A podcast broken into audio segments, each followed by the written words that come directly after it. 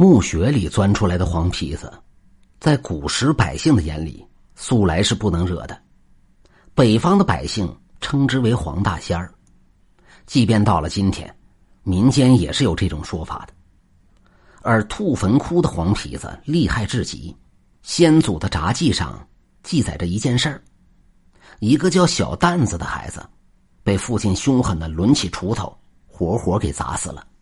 而事后，父亲却总是絮絮叨叨的说一句话：“我杀的是黄皮子。”说来这户人家本来也是美满幸福的，年轻的父亲，美貌贤惠的妻子。妻子生下了健康聪明的儿子，已经快要长到八岁的年纪。然而那一年，家中突然发生了怪事，家中出现了黄皮子。对于黄皮子，老百姓历来都是有所敬畏和顾忌的。但凡出现类似的事情，老百姓总是客客气气的送走，摆上香案、焚香念叨一番。最重要的，还要杀一只鸡。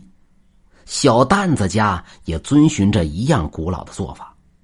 说也奇怪，焚香念叨一番，黄皮子竟然稀稀疏疏的出现了。一般而言，他们也还是怕人的，会躲着人类，要等到焚香过后，把杀好的鸡留下，当人离开后才偷偷的取用。然而这只黄皮子却不一般，它出现在了小蛋子一家人的面前，直立了起来。像人一样直立着，他的眼睛滴溜溜的转着，一直盯着小蛋子爹瞧着。小蛋子爹先是呆了，继而他便恍然大悟，赶紧把杀好的母鸡双手奉送。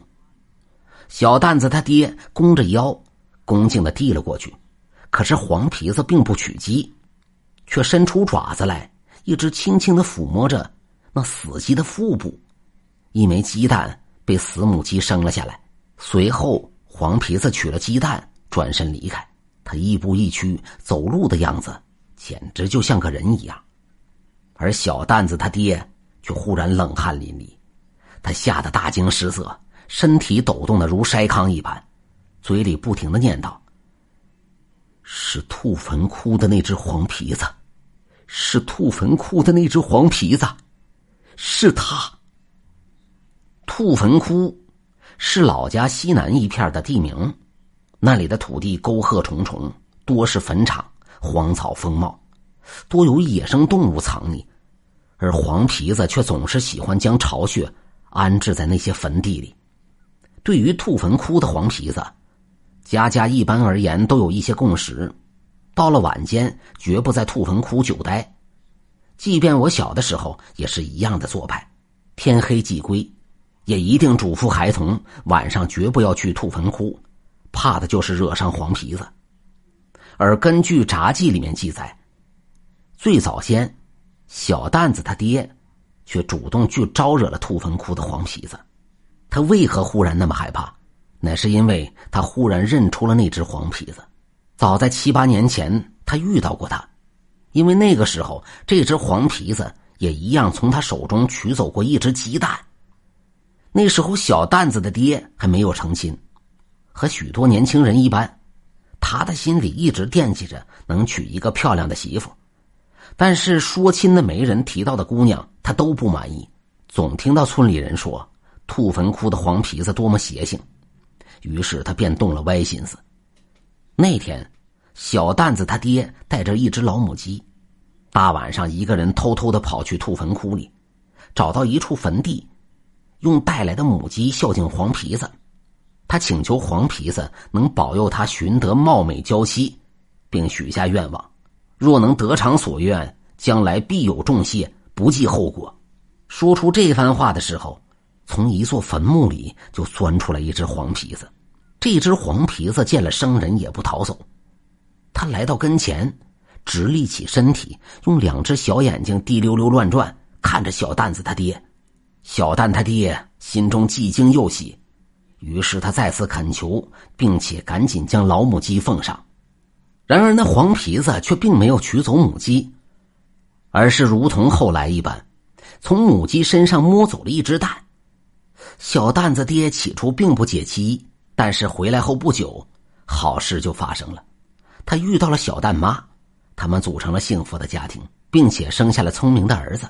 他还因此心中感念黄皮子的恩德，特意给儿子取名叫蛋。直到黄皮子找上了家门后，他才忽然明白了当初黄皮子舍鸡取蛋的意思。黄皮子并不是要一只鸡蛋那么简单，黄皮子要的是他的儿子，但是他绝对不会交出儿子。从此，小蛋爹的手里便总是抓着一把锄头。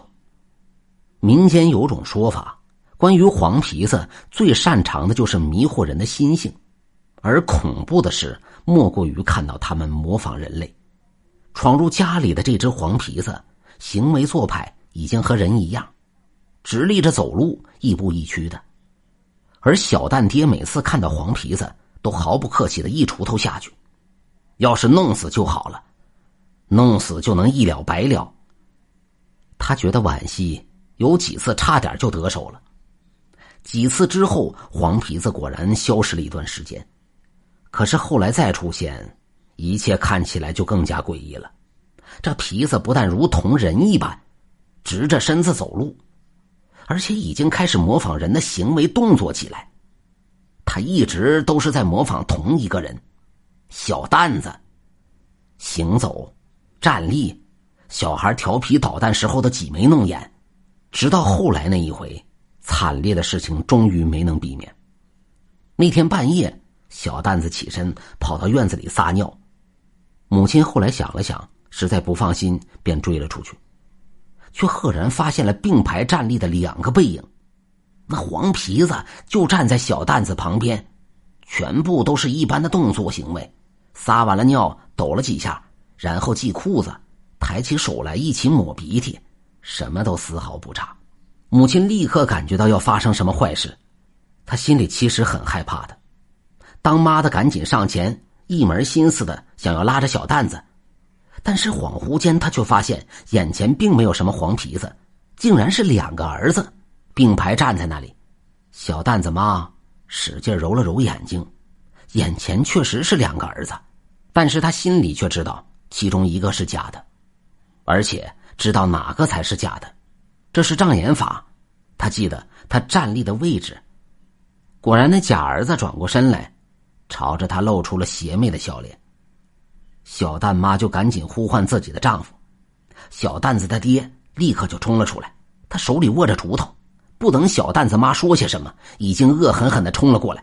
然而他却一锄头就朝自己儿子头上挥了过去。就在母亲的面前，小蛋子应声倒地，而旁边的假儿子却还好好的站在那里，朝着小蛋子妈笑着，似乎蓄谋已久。小蛋子妈两眼一翻，直接晕了过去。惨烈的事情便是如此发生的。而对于当时的情形，后来小蛋子妈坚持说见到两个儿子，而小蛋子他爹则坚称他是将锄头挥向了黄皮子。事后。他就总絮絮叨叨的说一句话：“我杀的是黄皮子。”然而，对于这件事，人们却多有推测：一则小蛋子他爹真被误导了，失手杀了自己的儿子；二则小蛋子他爹其实说了谎，他明知道那是儿子，但他惹不起黄大仙儿，最终也只能用儿子献祭，来兑现了自己。当初的诺言。